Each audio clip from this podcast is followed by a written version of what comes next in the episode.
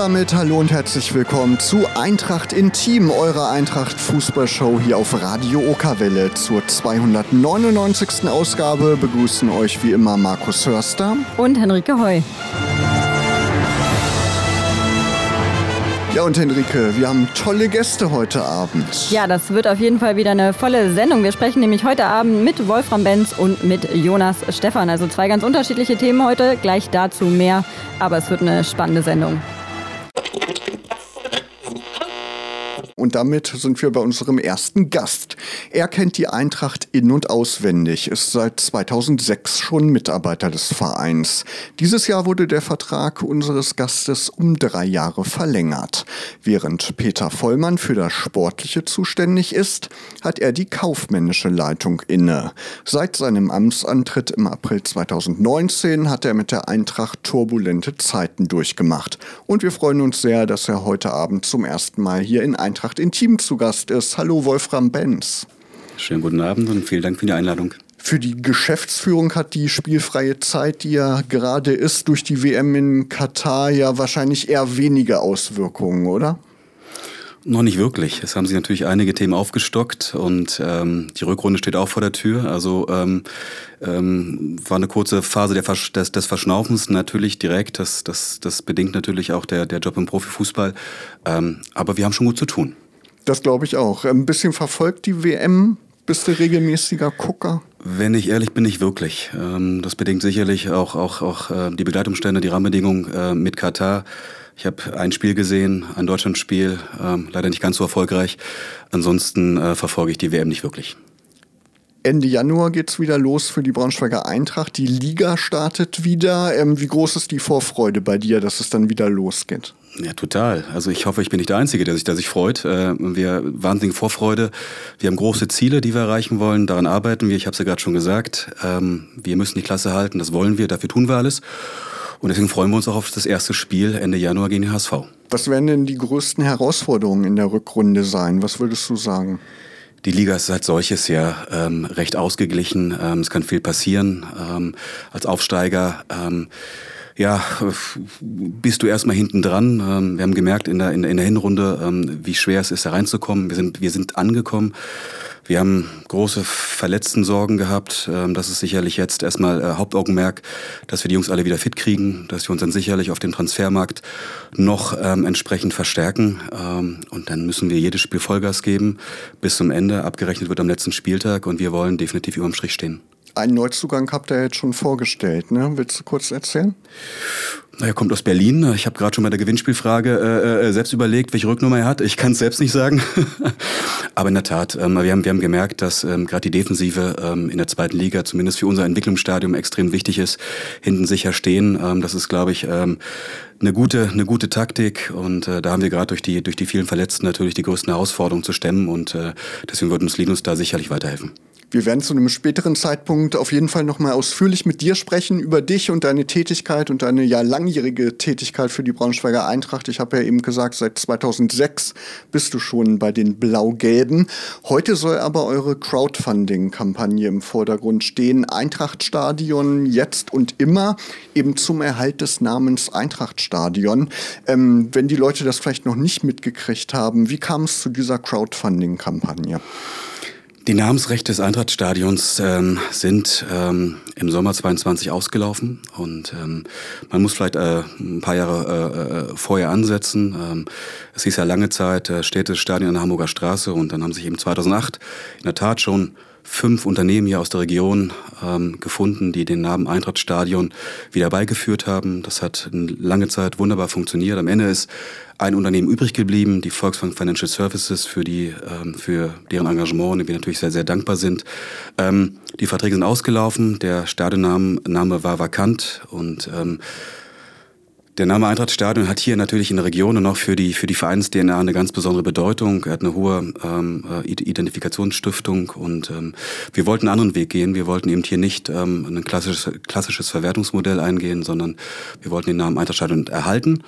Und ähm, ja, wir haben ähm, ein, ein, ein, ein, es hat sich ein Bündnis gegründet, was, glaube ich, einzigartig ist im deutschen Fußball, aus ähm, aktiven Fans, aus ähm, verschiedenster Couleur, ähm, aus hauptamtlichen Mitarbeitern ähm, der Eintracht, die sich ihm zum Ziel gesetzt haben, ja, mittels eines Crowdfundings ähm, den Eintrachtstadionnamen hier mittelfristig, langfristig am Standort ähm, ähm, zu beheimaten. Ja. Vielleicht kannst du auf dieses Thema Bedeutung noch mal so ein bisschen eingehen. Was bedeutet der Name Eintrachtstadion dir persönlich vielleicht, aber auch was glaubst du, was er den Fans bedeutet? Naja, das Eintrachtstadion ist Heimat ähm, für viele. Ähm, ich glaube, es gibt nicht mehr ganz so viele ähm, Arenen in Fußball Deutschland, die über eine, so eine solche Tradition verfügen. Ähm, ganz, ganz wichtig. Ähm, es nähert sich im nächsten Jahr der 100-jährige Geburtstag. Das Stadion wurde am 16. Juni äh, 1923 mit einer ja doch recht hohen Niederlage gegen 1. FC Nürnberg eingeweiht. Ähm, also eine wahnsinnige Tradition. Äh, es ist Heimat. Es ist es ist Schmelztiegel für für für für für, für vieles. Im Stadion ist jeder gleich. Ähm, ähm, Hautfarbe, ähm, ähm, sexuelle Gesinnung, etc. etc. etc. Und ähm, ich glaube für, für, für viele ein Stück weit auch Beständigkeit, ähm, Routine im, im, im, im Alltagsleben und ja Heimat und letztendlich auch Begriffe wie Tempel oder auch Wohnzimmer verdeutlichen, glaube ich, was das Ganze nicht nur für mich, sondern insbesondere auch für, für unsere Fans darstellt. Wie seid ihr aktuell mit der Resonanz der Kampagne zufrieden? Es geht jetzt ja aktuell wirklich schon in den Endspurt. Ich glaube, am 31. Januar 2023 ist dann offiziell Schluss. Richtig. Wir sind ja sehr euphorisch mit dem Crowdfunding-Ziel von 300.000 Euro ähm, vor knapp einem halben Jahr ähm, an den Start gegangen. Ähm, die Rahmenbedingungen, das wissen wir alle, waren nicht die besten. Äh, Inflation, Preissteigerung, ähm, Corona-Krise, ähm, ähm, Energiekrise und ähm, das hat dazu geführt, dass sicherlich wir, wir was die reine Summe angeht, ähm, nicht da stehen, wo wir stehen wollen. Wir sind jetzt bei 145.000 Euro, ähm, haben mit allen Verantwortlichen hart dafür gekämpft, dass wir diese Summe von 300.000 auf 200.000 gesenkt haben. Ähm, wir haben jetzt noch ähm, bis Ende Januar Zeit. Ähm, ich glaube fest daran, dass wir es schaffen werden. Ähm, und ähm, ähm, aber der, der, der Erfolg der Kampagne ist nicht nur in dem, in dem reinen, in, dem, in der reinen Summe zu sehen. Denn ich, ich glaube, dass allein dieses, dieses, es haben sich knapp 2000 ähm, Unterstützer bereits jetzt schon gefunden, die dieses Projekt unter, unter, unter unterstützen, die sich ähm, Stadion-Namensretter nennen. Und ähm, deswegen ist es absolut erfolgreich. Es ist auch die Aktion, die Aktion als solches ist eben identitätsstiftend ähm, für die Eintracht Braunschweig-Fanlandschaft. Ne? Es fehlen noch Unterstützer. Wie wollt ihr als Verein auch, auch diese restlichen Gelder noch einsammeln? Sind da noch Aktionen besondere eventuell geplant? Genau. Die klassischen Pakete, die laufen noch bis Ende Januar ähm, und es geht in der Tat sehr niedrigschwellig los. Man kann bereits ab 19,23 Euro pro Jahr Namensretter sein und ne, es, es hilft jeder Euro. Ähm, wir haben uns was ganz Besonderes ausgedacht. Ähm, wir haben eine Vereinskampagne ins Leben gerufen, die Ende des Jahres endet. Ähm, man kann ja, sein Traumspiel gewinnen. Wir wenden uns damit an die knapp 400 Amateurvereine hier im Braunschweiger Land. Ähm, was heißt Traumspiel gewinnen? Ja, wir verlosen in der Tat und äh, ich habe schon gehört, in der Vergangenheit gibt es auch einen Haken. Nein, es gibt keinen Haken. Man kann ein Spiel gegen die Profis von Anta Braunschweig gewinnen ähm, und das Ganze für 367 Euro. Das ist ein, ein Anteilsschein, den man als Verein oder auch als Mannschaft ähm, erwerben kann. Dann gibt es irgendwann ähm, im Laufe der Rückrunde eine Verlosung. Und dann gibt's hoffentlich einen Gewinner, der sich darüber freut, dass die Profimannschaft von Eintracht Braunschweig ähm, ja, zu einem Spiel, Zeitpunkt muss man dann natürlich noch, noch entsprechend definieren, ähm, kommt. Und äh, wer immer schon mal gegen Chile und Co. spielen wollte oder es besser weiß, ich meine, ich weiß, wie einfach es ist auf der Tribüne, ne? äh, äh, ärgere mich selbst manchmal über den zehnten Fehlpass. Ähm, der, hat jetzt, der hat jetzt die Chance, genau das, das, das zu beweisen, dass man es besser macht, machen kann als die Profis von Alter Braunschweig. Ja, das ist also vielleicht der Aufruf an die Vereine hier in der Region. Man kann ja im Verein sammeln, man kann zusammenlegen und dann vielleicht ja ein sehr, sehr cooles Spiel gewinnen an der Stelle. Genau, eine Trainingseinheit gibt's glaube ich, auch. Ich wollte ne? gerade genau. sagen, ne, dass der, der Hauptpreis ist, das ist das Spiel gegen die Profis, aber auch der Platz zwei das ist die Trainingseinheit unter Michael Schiele. Also ne, auch, auch, auch der kann die Jungs zum Schwitzen bringen. Ähm, Platz drei ist eine Autogrammstunde ähm, mit der kompletten Profimannschaft und äh, Wolters beteiligt sich dann noch mit der Verlosung von Getränkekisten. Also ich glaube, dass für jeden was dabei. Ja, eine coole Idee. So gerade für kleine Vereine auf jeden Fall ein Definitiv. Highlight, was dann in die Vereinsgeschichte auch eingehen wird. Ne? Ja. Auf jeden Fall. Wir wollen es natürlich nicht hoffen, aber wir müssen es trotzdem fragen. Also was passiert, wenn das Geld nicht zusammenkommt? Wenn wir die 200.000 Euro nicht erreichen sollten, dann ähm, gehen die Namensrechte zurück an äh, den Stadionbetreiber, an die, an die Stadt Braunschweig. Ähm, Und aber mit diesem Umstand möchte ich mich eigentlich gar nicht, gar nicht beschäftigen, weil ich fest daran glaube, dass wir ganz Fußball Deutschland zeigen, dass wir gerade im Jahr des 100-jährigen Jubiläums des Stadions ähm, genau dieses Ziel erreichen. In dem Fall würden logischerweise die Gelder, die in diesem Jahr ähm, äh, eingenommen werden, äh, wurden, die, die verbleiben im Verein. Ähm, das haben wir von vornherein so kommuniziert. Die dienen dazu auch, ähm, den Spielbetrieb ähm, entsprechend äh, zu, zu refinanzieren, äh, zu stärken. Die fließen in das Projekt. Ähm, aber logischerweise würden wir dann ähm, die Einzahlung im zweiten Jahr und auch im dritten Jahr der Kampagne nicht mehr vornehmen. Dann sag doch an der Stelle ruhig nochmal, ähm, wie und wo kann man Supporter, Unterstützer der Kampagne werden? Total einfach. Ähm, ähm, am besten und am einfachsten über die Homepage, ähm, über, über die Startseite und den, dem, dem, dem Pfad, dem Verweis ähm, ähm, auf die Namensretterseite. Aber letztlich kann man ähm, sich auch im, im stationären Stadionfanshop äh, beteiligen. Man füllt ein, einen, einen entsprechendes Formular aus. Ähm, das wird eingepflegt und ähm, ich glaube, so, so bedienen wir die digitale Form und das, das analoge. Ähm, ähm, einfacher geht's, glaube ich, nicht. Und auch die Profimannschaft selber hat ja auch schon ganz mhm. vorbildlich unterstützt, oder? Mitarbeiter, Profis, wir sind alle Namensretter und das zeigt, glaube ich, auch den hohen Zuspruch, auch, auch intern innerhalb der Belegschaft für diese Aktion. Das Prinzip bei Crowdfunding ist ja, dass man als Supporter dann noch irgendwas bekommt. Mhm. Kannst du so ein paar Beispiele geben, was man da bekommt? Klar. Also ich glaube, dass das, das, das, das äh, Spiel gegen die Profis ist, glaube ich, das Highlight schlechthin. Ähm, aber es beginnt eben bereits ähm, bei einer personalisierten Urkunde. Es gibt ähm, ähm, je nach Paketierung, es gibt insgesamt fünf Pakete. Es geht bei 1923 los, über 67 Euro für das zweite Paket, über ähm, äh, äh, 19, 192,30 Euro. Ähm, über 1923 bis hin zu 6.700 Euro, was sich natürlich vornehmlich an Unternehmenskontakte richtet, ähm, mit entsprechenden Werbeleistungen, die das Paket ausmachen. Es gibt einen exklusiven Holzrahmen. Ähm, es gibt die Möglichkeit, ähm, bei einem Mannschaftsfoto ähm, der, der Braunschweiger Eintracht ähm, äh, teilzunehmen. Ähm, es gibt ein, ein Meet and Greet mit Spielern und Funktionären der Profimannschaft etc. etc. etc. alles ist eben auf der Homepage auch entsprechend einzulesen und ähm, finde ich sehr attraktiv gestaltet. Ja, also auf jeden Fall viele Möglichkeiten. Äh, irgendwas wollte ich jetzt noch fragen. Ist mir, fällt mir gleich wieder ein. Du hast Sehr schon gerne. gesagt, im Juni nächsten Jahres 100 Jahre Eintrachtstadion. Ist denn schon eine große Sause geplant? Definitiv. Ähm, und ähm, nicht nur die Sause. Wir sind natürlich gerade dabei, in verschiedensten Arbeitsgruppen, in Arbeitsgruppen äh, uns verschiedenste Aktionen äh, zu überlegen, um ähm, dieses Jubiläum entsprechend noch würdig zu gestalten. Und wird man dann den Klassenerhalt feiern können? Davon gehe ich fest aus. Sehr gut. Wolfram Brenz, vielen Dank für dein Gespräch hier bei Eintracht Intim, dass du da warst und dann freuen wir uns auf deinen nächsten Besuch. Genau, vielen Dank. Vielen Dank. Danke. Genau, und erst seit dem Sommer 2022 als sportlicher Leiter am NLZ unserer Löwen für die Ausbildung der Talente verantwortlich. Zuletzt kam er aus Chemnitz wieder zurück nach Braunschweig und absolviert derzeit auch seine Ausbildung zum Fußballlehrer. Viel zu besprechen also mit Jonas, Stefan, herzlich willkommen erstmal bei uns in der Sendung. Schön, dass du da bist. Schönen guten Abend und vielen Dank für die Einladung. Herzlich willkommen. Ja, wir haben äh, gerade schon gesagt, du hast äh, zurzeit ziemlich gut zu tun. Also die Fußballlehrerausbildung alleine ist äh, schon nicht ohne und dazu leitest du ähm, gerade eben die sportlichen Geschicke im NLZ der Löwen. Nimm uns doch vielleicht am Anfang erstmal so ein bisschen mit. Wie sieht ein typischer Tag bei dir aktuell aus, wenn es den gibt?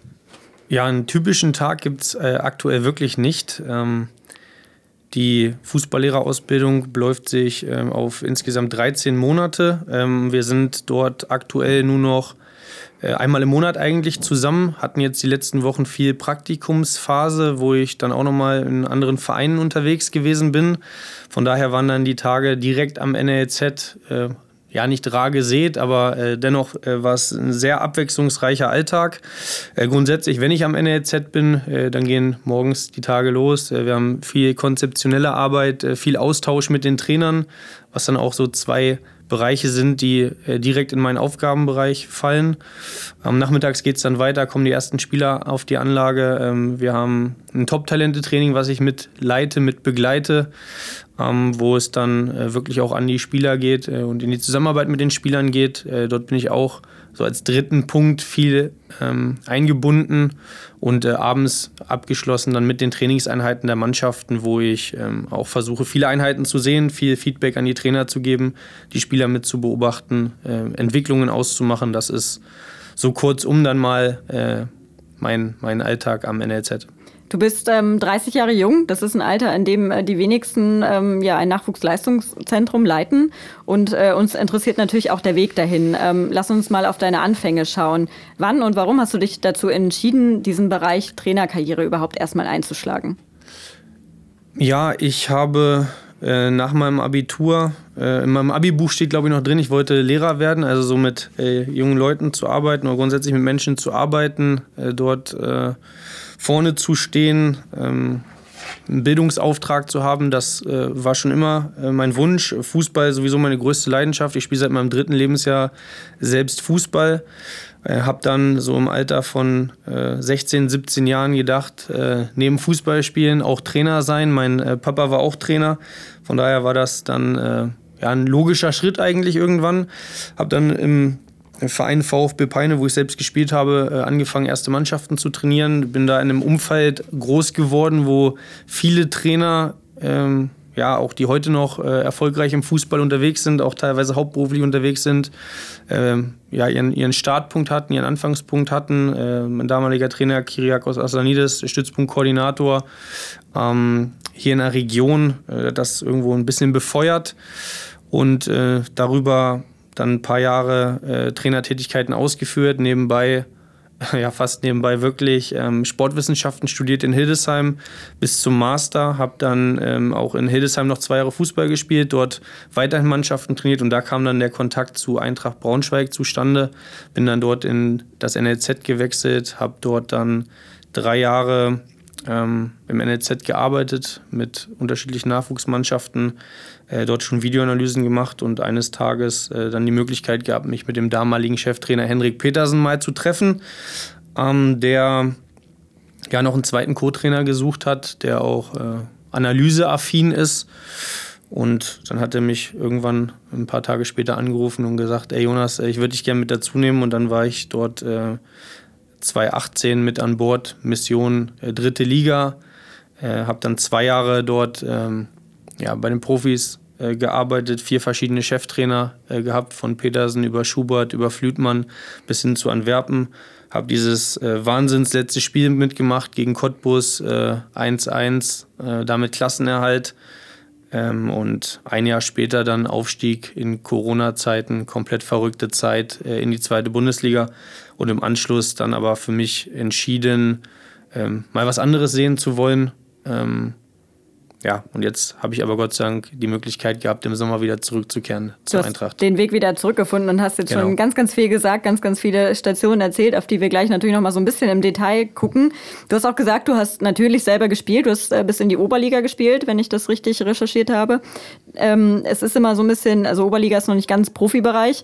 Hast du am Anfang gedacht, das könnte ein Nachteil sein? Es gibt ja immer so diese Trainersparte, okay, die kommen aus dem Profibereich. Es gibt aber auch immer mehr die Generation, die eben selber nicht im Profibereich gespielt hat, sondern eben vielleicht aus dem Bereich Studium oder ähnlichem kommt. Ja, was mir äh, schon fehlt, äh, ich habe nie vor äh, mehr als, ich glaube, 4000 Zuschauer, das höchste der Gefühle, vor mehr Zuschauern nie gespielt. Ähm, das ist ja dann im Profibereich auch der große Unterschied. Ähm, den passt dann auch noch vor so vielen Leuten zu spielen. Ähm, jeder, der mal über eine Bühne gegangen ist oder in einer Aula, Schule äh, mal auf die Bühne musste und dort haben dann 200 Augen einen verfolgt, jeden Schritt verfolgt, der weiß, äh, dass das schon was mit einem macht und dann vor so vielen Leuten Fußball zu spielen, da gehört schon etwas zu. Äh, die Erfahrung habe ich nicht. Genauso, ähm, ja, eine Kabine, eine Profikabine ist dann vielleicht auch nochmal was anderes. Äh, dennoch auf der anderen Seite habe ich jetzt mittlerweile, ich bin jetzt auch 30, haben wir vorhin ja schon besprochen, schon ja, 13 Jahre Trainererfahrung in unterschiedlichsten Bereichen. Das ist dann wiederum ähm, etwas, wo, wenn man als Profi Fußball gespielt hat, natürlich einige Jahre braucht und dann schon wahrscheinlich Mitte 40 ist, bis man auf so einen Erfahrungsschatz als Trainer zurückgreifen kann. Ähm, von daher, äh, wenn ich es mir aussuchen könnte, ähm, hätte ich vielleicht auch ein paar Jahre Profifußball mitgenommen, aber äh, bin auch total dankbar für den Weg, den ich gehen konnte, für jede einzelne Erfahrung. Und ich glaube, dass dort, wo ich jetzt stehe, auch dann äh, ein Grund dafür ist, dass es halt so gelaufen ist, wie es gelaufen ist. Und damit bin ich komplett fein und 2015 ähm, sagtest du gerade, bist du zur Eintracht gewechselt, damals als Trainer im, im Nachwuchsbereich. War das dann damals schon eine, eine hauptamtliche Station oder war es noch eine, eine, kleinere Geschichte erstmal? Nein, ich habe äh, zu dem Zeitpunkt noch studiert, äh, war dort, glaube ich, in der Finalisierung meines Bachelorstudiums habe das dann ja schon in einem ordentlichen Umfang äh, gemacht, ähm, aber trotzdem noch studiert. Ähm, mein Fußball, mein eigenes Fußballspielen etwas zurückgeschraubt. Das war dann eher so äh, der Step, aber sehr, sehr viel Energie äh, in dieses Projekt NLZ auch damals schon gesteckt äh, im Rahmen meiner Mannschaft und ähm, auch in der ein oder anderen konzeptionellen Geschichte, an der ich beteiligt sein durfte. Was war das äh, für ein Arbeiten damals vielleicht schon im Vergleich zu deinen äh, Stationen davor? Ähm, hat in so einem äh, Profi-NLZ gleich ein anderer Wind geweht? Ja, also äh, der Umfang äh, ist ein anderer, ganz klar. Äh, die Mitarbeiterstruktur ist dann auch der große Unterschied. Äh, dort kann man oder konnte man morgens um 9 Uhr hinfahren und hat Gleichgesinnte getroffen, die auch für Fußball gebrannt haben. Da konnte man den ganzen Tag verbringen und sich eigentlich nur mit Fußball, also mit dem, was man am meisten liebt, beschäftigen. Ähm, und darüber hinaus auch noch Mitarbeiter aus anderen Feldern. Also zu so einem NLZ gehören ja nicht nur Trainer, sondern auch ein Sportpsychologe, auch Athletiktrainer, also auch unterschiedlichste Felder, mit denen man sich dann nochmal beschäftigen kann, mit denen man sich austauschen kann und das dann auch in der Arbeit mit der Mannschaft alles zu koordinieren. Klar, im Amateurbereich, einen Co-Trainer hatte ich meistens auch mit dabei, aber das Funktionsteam wird dann schnell größer im Nachwuchsleistungszentrum. Plus auch die Spieler, ähm, äh, klar, sind dann auch schon ähm, äh, dahingehend etwas anders, dass die, dass die ähm, Struktur, die Alltagsstruktur bei den Spielern ähm, schon, schon mehr sitzt und man ähm, die Verpflichtung an der Sache natürlich auch eine andere ist als jetzt im Amateurbereich. Genau, und die haben ja auch schon sehr Ambitionen, auch in den Profibereich genau. zu gehen. Ne? Hattest du ja dann als Trainer auch. Ähm, wann war es ähm, ja für dich klar, dass das mal klappen könnte, hauptberuflich im Fußball zu arbeiten? Als ich meinen ersten Vertrag äh, unterschrieben hatte, was dann auch schon im NLZ war, äh, dort hatte ich auch die Möglichkeit, ein Jahr dann wirklich hauptberuflich schon im Fußball zu arbeiten. Da war das dann auch klar. Abgezeichnet hatte sich das natürlich schon einige Monate vorher. Logisch, äh, dennoch äh, bis heute muss ich sagen, ist das ähm, ein unheimlich schönes Gefühl, sein Hobby zum Beruf gemacht zu haben und auch keine Selbstverständlichkeit. Ähm, es gibt schon viele äh, Menschen, die im Fußball arbeiten möchten, die auch als Trainer arbeiten möchten. So viele Positionen gerade in einer Hauptberuflichkeit gibt es dann da nicht und von daher bin ich da jeden Tag dankbar drüber, wenn ich zur Arbeit fahre und meinem Job so nachgehen zu dürfen. Gab es oder gibt es vielleicht noch einen Plan B? Hast du noch ein anderes großes Interesse, was du vielleicht verfolgen wolltest oder vielleicht noch verfolgen möchtest? Ja, also ich beschäftige mich schon auch mit Dingen außerhalb des Fußballs, das muss ich sagen. Ich habe auch so einen gewissen Unternehmergeist, würde ich sagen. Von daher, wenn ich jetzt keinen Fußballtrainer hätte ähm, werden können, dann hätte ich irgendein Unternehmen gegründet und versucht damit die Welt zu verändern. Sehr gut. Du hast eben schon erzählt, du hast ja den Zweitliga-Aufstieg mitgemacht. Ähm, wenn du da zurückblickst, was war das für dich für eine ja, Situation rückblickend? Ja, schon eine Wahnsinnssituation. Wer sich zurückerinnert, wir haben in Rostock an dem letzten Wochenende vor Corona äh, 3 zu 0 verloren. Ähm, dann haben sich da die Nachrichten fast überschlagen. Ich war dann äh, nach dieser Niederlage in Hennef zum Eignungstest, damals auch für einen Fußballlehrer. Hatte dann nur so ein paar Nachrichten bekommen aus Braunschweig. Äh, Physiotherapeut, der Bruder infiziert gewesen mit Corona. War ja auch gleich Braunschweig mittendrin statt nur dabei. Wir haben dann ähm, Nachrichten bekommen, dass es irgendwie erstmal alles unterbrochen wird. Meine Frau in der Schule, Lehrerin, die hat dann auch angerufen und gesagt, ey, ich glaube irgendwie, ähm, da zeichnet sich ab, dass vielleicht sogar zwei Wochen die Schule schließt, was ja eine völlig wahnsinnige Situation zu dem Zeitpunkt war. Peter Vollmann hatte damals schon zwei Wochen vorher zu mir gesagt, oh Jonas, ich weiß nicht, so wie sich das alles entwickelt, äh, ob wir überhaupt die Saison normal zu Ende spielen, wo ich noch so dachte, naja, also krass. Und ähm, ja, dann waren wir in der Pause, dann ist das Training langsam wieder losgegangen, aber ja auch unter heutzutage verrückten Begebenheiten mit äh, jeden Ball hinterher äh, absprühen und ähm, keinen Körperkontakt und nicht aufs Tor schießen, damit die Torhüter nicht die Bälle fangen, die die Spieler geschossen haben.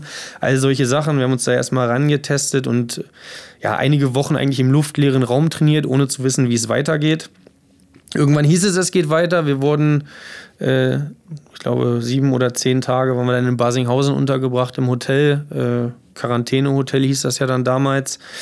Ähm, und dann sind wir aus dem Hotel nach Braunschweig gefahren, aus Basinghausen, haben dann gegen ah, Viktoria Köln, meine ich, war es, erstes Spiel gehabt und wir waren ja eigentlich weg. Also es war ja so, wir waren im Mittelfeld. Äh, nach dem Spiel gegen Rostock war es eher so, boah, hoffentlich äh, schlägt das jetzt irgendwie nicht noch in eine andere Richtung um und äh, hatten dann mit, mit Marco, Marco Antwerpen, äh, die eher witzige Idee, vielleicht, weil wir einen großen Kader hatten, da irgendwie zwei Mannschaften draus zu machen, eine Heimelf, eine Auswärtself und damit zumindest dieser, dieser sechs Wochen Belastung mit drei Spielen in der Woche äh, damit äh, ja, entgegenzutreten.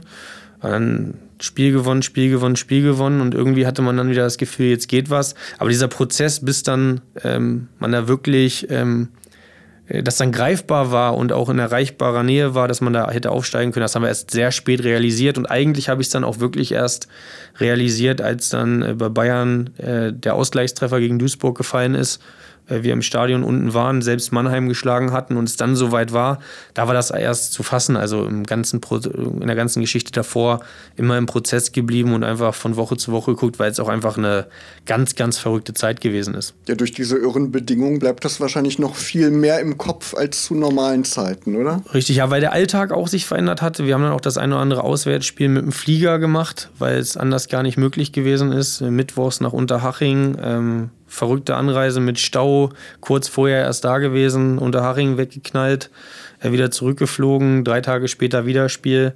Äh, ganz verrückte Geschichte war, äh, was sind wir da eingeflogen? Nach Ingolstadt, meine ich, gelandet und da war es wirklich, ich sag mal, 16 Uhr ist der Flieger abgehoben und um am frühen Abend, und nicht am frühen Abend, sondern am Abend ist dann das Spiel gestartet und dann war man auch abends äh, vor 0 Uhr fast schon wieder zu Hause. Also total intensive Zeit nach zwei Jahren als Co-Trainer bei der Eintracht bist du dann 2020 nach Chemnitz gewechselt, zum Chemnitzer FC als Cheftrainer dann der U19, also Sprung vom Profibereich wieder zurück in den Nachwuchsbereich. Warum hast du dich damals zu diesem Schritt entschieden? Ja, ich habe schon das Gefühl gehabt, dass das für meine persönliche Weiterentwicklung ähm, sinnvoll ist. Ich habe es auch als spannende Aufgabe empfunden, dort U19 Bundesliga äh, zu machen. Gute Infrastruktur, ähm, das Sportverbundssystem äh, in Chemnitz äh, bietet gute Möglichkeiten. Ich mich dort äh, vor Ort mal selbst von überzeugt. Ja, und dann hatte ich dort gute Gespräche, das Gefühl, dass ich da was mit aufbauen kann, was mit kreieren kann und das mir immer wichtig, also auch gestalterisch tätig sein zu können, auch als Trainer. Welches Fazit ziehst du nach diesen zwei Jahren?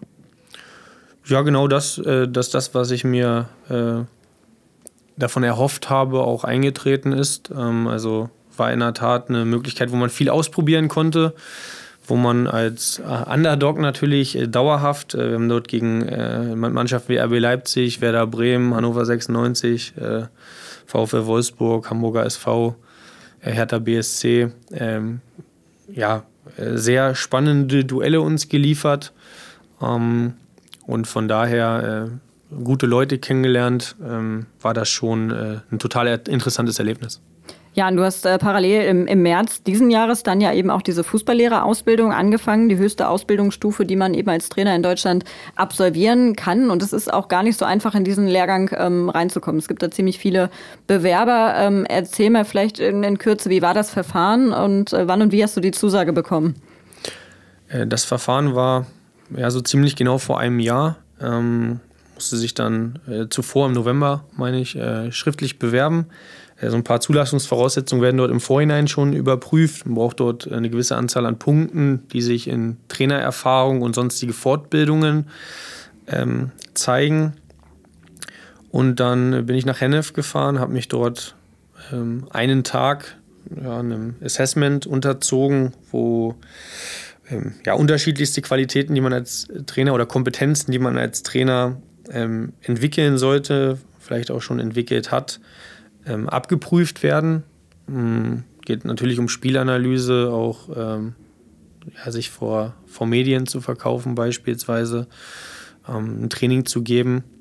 Und ähm, dann habe ich im Dezember, war schon wirklich Mitte Dezember, so vier, fünf Tage vor Weihnachten, ähm, auf dem Sofa gesessen äh, an dem Tag hieß es auch, sollte eine Nachricht spätestens kommen. Dann äh, zu meiner Frau gesagt, oh, ich weiß nicht, ich glaube, heute kommt gar nichts mehr. Dann meinte sie, komm, wir gucken noch ein letztes Mal, aktualisiere bitte nochmal das Postfach. Und dann habe ich reingeguckt, dann war da eine Nachricht. Äh, dann ist es dort so bei dem Schreiben, das kannte ich aber auch schon, weil ich, weil ich schon mal dort war, äh, ganz witzig immer. Ähm, man besteht den Eignungstest, was allerdings nicht heißt, dass man auch hinterher äh, zur Prolizenz zugelassen wird. Und von daher habe ich es gleich gelesen. Herzlichen Glückwunsch. Ähm, war mir dann allerdings nicht sicher und musste dann erst diesen ganzen langen Text lesen, bis ich dann wirklich auch äh, wusste, jawohl, ich habe einen Platz. Und äh, da habe ich mich wahnsinnig drüber gefreut. Ähm, mit meiner äh, Frau noch einen Sekt aufgemacht und äh, hatte auch noch Kontakt zu, zu Benny Duda, der auch früher mal bei Eintracht gewesen ist, der jetzt Trainer bei BAK. Damals noch in Halberstadt gewesen, weil ich halt wusste, er war auch dort, hatte dann noch kurz Kontakt mit ihm und als er mir dann gesagt hat, dass er auch noch drin ist, äh, war nochmal äh, zusätzlich cool. Ja, und jetzt geht schon äh, aufs Ende zu. Bis März 2023 läuft der aktuelle Lehrgang. Ähm, am Ende steht eine Prüfung an, oder? Ja, äh, eine Leistungserbringung. Also dort wird jetzt nicht mehr klassisch eine Klausur geschrieben, sondern ähm, eher das Trainerverhalten sowohl am Spieltag als auch äh, in den Trainingseinheiten nochmal besprochen. Ähm, die eigene Trainervision äh, werde ich niederschreiben. In dem Prozess äh, bin ich schon also über Trainingsvision, Spielvision, auch Führungsvision dort äh, schriftlich sich nochmal auszulassen, ist Teil dieser Leistungserbringung und ja, dann werde ich im März äh, hoffentlich den Schein in den Händen halten. Ja, da drücken wir natürlich die Daumen für Danke. und auf jeden ähm, Fall, ja. Natürlich interessiert uns auch deine, deine Vision hier bei der Eintracht und vor allem für das Nachwuchsleistungszentrum ähm, der Löwen. Du hast die Verantwortung für die Ausbildung der Talente. Ähm, nimm uns mal mit, was sind da aus deiner Sicht die entscheidenden Parameter? Ja, entscheidende Parameter äh, stehen für mich eigentlich schon seit mehreren Jahren fest. Also wir haben ja so äh, ein paar Sachen, die mit Eintracht einfach immer in Verbindung äh, zu bringen sind. Zum einen Tradition, äh, zum anderen Regionalität, Zusammenhalt. Äh, Basis unserer gesamten Arbeit soll ähm, weiterhin eine sehr familiäre Atmosphäre sein. Also bei uns sind Spieler keine Nummern, sondern äh, uns ist der einzelne Spieler wichtig, die persönliche Entwicklung des einzelnen Spielers. Und auf Basis dessen geht es dann darum, für uns äh, zu gucken, und das nehmen wir uns auch ganz klar als Aufgabe, äh, Spieler rauszubringen, die einen Impact auf die erste Mannschaft dann irgendwo wieder haben. Das äh, vergessen manchmal Leute, dass äh, Nachwuchsleistungszentrum neben sozialen Aspekten natürlich auch den Auftrag hat, nicht nur mit Mannschaften erfolgreich zu sein, sondern vor allen Dingen Spieler zu entwickeln, die in der Lage sind, dann irgendwann Teil unseres, unserer Profimannschaft zu sein. Und auf dem Weg haben wir ähm, uns gewisse Meilensteine jetzt gesetzt, wo es darum geht, ähm, Individualisierung immer weiter voranzutreiben, also wirklich zu gucken, was braucht der einzelne Spieler, wo fehlt es vielleicht noch, um in der zweiten Bundesliga Fuß fassen zu können.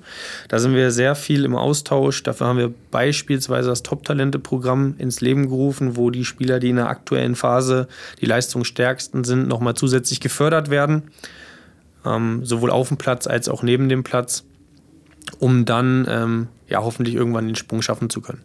Genau, was ähm, unterscheidet euch vielleicht, vielleicht kannst du es kurz mal anreißen, von den anderen ähm, Nachwuchsleistungszentren in der Region Wolfsburg, Hannover zu nennen, die ja wahrscheinlich eben auch mit einem größeren Budget ausgestattet sind als ihr? Ja, also da kann man äh, zum einen gucken, was, was so unsere Herausforderungen sind. Äh, wir sind äh, von der Infrastruktur anders aufgestellt. Ganz klar, wir sind ein kleineres NLZ, wir haben einen geringeren Mitarbeiter. Ähm, zu diesen drei Punkten einfach zusammengefasst äh, stellt sich ja für mich immer die Frage, ähm, wird jetzt ein Spieler Fußballprofi, weil die Rahmenbedingungen besser sind?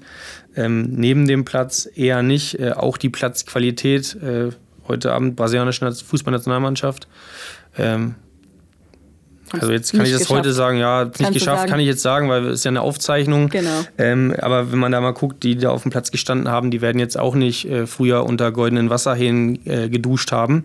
Also äh, kein entscheidender Faktor. Ähm, und auch die, die Platzqualität äh, dann äh, Klar wünschen wir uns immer gute Plätze, aber das ist nicht der entscheidende Faktor, um Profi werden zu können. Und ähm, darüber hinaus äh, bin ich auch der Meinung, dass, dass wir halt gucken müssen, mit den Mitarbeitern, die wir haben, das Maximale rauszuholen. Und dann kann auch, kann auch äh, ein kleineres Trainerteam, ein kleineres Funktionsteam die gleiche Kraft entfachen. Ähm, gibt ja dieses äh, schöne Sprichwort, viele Köche verderben den Brei. Und da bin ich wirklich überzeugt, dass das im Fußball auch oft der Fall ist. Ähm, da wollen wir absolut die Ärmel hochkrempeln und damit auch unsere Löwen-DNA, unsere Eintracht-DNA auch äh, von Mitarbeiterseite ähm, aufs Parkett bringen. Ähm, und dann sind ja die Spielklassen immer noch so ein Thema. Wir spielen aktuell mit der U17 und der U19 nicht in der Bundesliga. Ähm, äh, sind dort in beiden Mannschaften äh, durchaus in einer Position, wo das, der Aufstiegsplatz in Reichweite ist. Auch dort sage ich, ist es schon so, dass wir äh, klar gewisse, äh, gewisse äh, Ziele haben, äh, gewisse Ambitionen haben, dennoch das Ziel immer darauf liegen muss und der Fokus ganz klar darauf liegen muss, dass wir einen einzelnen Spieler weiterentwickeln. Und das ist auch in der Regionalliga möglich mit mehr Ballbesitz, mit Lösungen in eigenem Ballbesitz, die durchaus eher abrufbar sind als dann vielleicht in der Bundesliga, auch unter dem Wettkampfdruck, der dort herrscht. Du kennst das NLZ der Löwen ja äh, jetzt schon äh, ziemlich lange. Wir haben es von gehört. Du warst früher schon Jugendtrainer, bist jetzt seit einem knappen halben Jahr zurück. Kennst also den, den Ist-Zustand schon ziemlich lange. Wie sieht ähm, deine Vision aus für das Nachwuchsleistungszentrum? Wo soll es sich hin entwickeln? Und was, vielleicht Frage direkt dahinterher, was, was würde auch so ein Zweitliga-Klassenerhalt der Profimannschaft und eine Etablierung in den nächsten Jahren in der zweiten Liga auch für das NLZ bedeuten? Ja, ich würde das schon gerne von der Profiabteilung dahingehend loslösen, dass äh, ein wichtiger Schritt für uns ist, dass wir uns nicht immer nur von den Ergebnissen der Profimannschaft abhängig machen. Generell diese Ergebnisdiskussion. Mir ist das vollkommen klar. Ich verstehe Profifußball, dass es für die Profiabteilung unheimlich wichtig ist, für den Verein unheimlich wichtig ist, in der zweiten Liga Fußball zu spielen. Äh, trotzdem entstehen Ergebnisse ja nicht immer nur aus äh, Prozessen, sondern äh, da ist auch an der einen oder anderen Stelle Zufall im Spiel. Ähm, ein Spiel wird äh, auch mit der besten Leistung überhaupt nicht immer gewonnen, sondern manchmal ähm, ja, rollt der Ball dann äh, doch einen Zentimeter am Tor vorbei und äh, du gewinnst das Spiel nicht. Ähm, das, das passiert einfach. Von daher davon wollen wir uns lösen. Ähm, es geht dann eher darum, was können wir äh, stabilisieren, was können wir konstant im NLZ abrufen, um dann der Profiabteilung zuzuarbeiten. Darum muss es gehen. Ähm, da ist die U23 sicherlich ein Thema, äh, wo wir ähm, ganz klar die Empfehlung gegeben haben und auch äh, für arbeiten, äh, die wieder einzuführen. Ähm, darüber hinaus gibt es sicherlich auch so ein paar konzeptionelle Anpassungen, auch in anderen Mannschaften Anpassungen, was Kaderstrukturen angeht. Wir müssen die Durchlässigkeit nach oben unbedingt erhöhen. Äh, dafür äh, sind wir auch viel in Gesprächen. Dafür geben wir Gas, dass äh, ja, mehr Spieler noch äh, den Sprung schaffen können. Und ähm, dann ist selbstverständlich trotzdem auch äh, immer eine Frage und immer was, worüber ähm, diskutiert wird, dass wir ähm, auch in, in der Infrastruktur das eine oder andere dann ähm, auf unserer traditionsbewussten Basis ähm, weiterentwickeln können und, und das, müssen. Das könnt ihr wahrscheinlich deutlich besser, wenn, wenn Klassenhalt in Liga 2 feststeht. Da werden Gelder auch wahrscheinlich für das NLZ dann frei. Logisch, klar. Aber das möchte ich nochmal betonen. Ähm, eine U23 so als Beispiel ist auch in der dritten Liga etwas, wovon wir absolut zerren können. Du hast gerade die Nachwuchsspieler angesprochen, die vielleicht den Sprung in den Profibereich schaffen könnten. Hast du da so ein paar im Blick gerade bei euch? Äh, könnten da welche demnächst dann vielleicht aufsteigen? Ja, ähm, wir haben schon ähm, talentierte Spieler bei uns. Äh, selbst äh, wenn dort jetzt einer im Fokus ist, sind es noch sechs Monate bis dahin. Sechs Monate, in denen äh, knallhart gearbeitet werden muss, weil gerade in diesem Übergangsbereich ähm, ja, trennt sich dann irgendwo nochmal die Spreu vom Weizen, um es äh, mal ein bisschen pathetisch zu sagen. Schon äh, wichtig, dass wir da im Prozess bleiben und ähm, wir freuen uns, wenn es dann soweit ist, aber bis dahin müssen wir eher Prozesse pflegen und im Hier und Jetzt sein. Möchtest du denn im Nachwuchsbereich bleiben oder wäre ähm, eine Profistation auch was für dich? Mit Bitte um eine kurze Antwort. Nein, ich habe noch anderthalb Jahre Vertrag und äh, da lebe auch ich jetzt erstmal im Hier und Jetzt. Es gibt unheimlich viel zu tun, ist unheimlich spannend gerade, ähm, auch strategisch mitzuarbeiten und entsprechend ähm, bin ich jetzt anderthalb Jahre im Nachwuchs von Eintracht Braunschweig tätig. Viel Erfolg dabei wünschen wir dir, Jonas. Vielen Dank, dass du da warst. Gerne demnächst mal wieder. Vielen Dank für die Einblicke. Vielen Dank, ich komme gerne wieder. Dankeschön. Und dann wünschen wir dir natürlich schöne Weihnachten. Danke gleichfalls. Danke. Das ist jetzt die 299. Ausgabe gewesen, Genau. Henrike. Das heißt, die nächste Ausgabe ist ein ja, großes, rundes Jubiläum, die 300. Ausgabe. Und die erwartet euch im Februar. Am 7. Februar ist es soweit und da haben wir sogar gleich zwei Stunden. Genau, da werden wir ein bisschen verlängern. Ähm, wir werden noch nicht verraten, was euch da so erwartet, aber wenn euch das interessiert, dann schaut einfach mal auf Instagram, auf Facebook bei Eintracht Intim vorbei. Dort gibt es dann alle Infos. Genau, aber es wird eine schöne Jubiläumsfolge. Und den Podcast, den findet ihr unter eintracht-intim.de und überall, wo es Podcasts gibt. Vielen Dank an Denise Schäfer von Eintracht für die Unterstützung der Sendung, an euch natürlich fürs Zuhören und dann wünschen wir euch natürlich schöne Weihnachten, einen guten Rutsch ins neue Jahr und ja, wir hoffen, dass wir uns dann am 7. Februar wiederhören und bis zum 7. Februar wünschen euch Markus Hörster Und Henrike Heu. eine schöne blau-gelbe Zeit. Macht's gut. Radio Okawelle. Das Radio für die Region Braunschweig.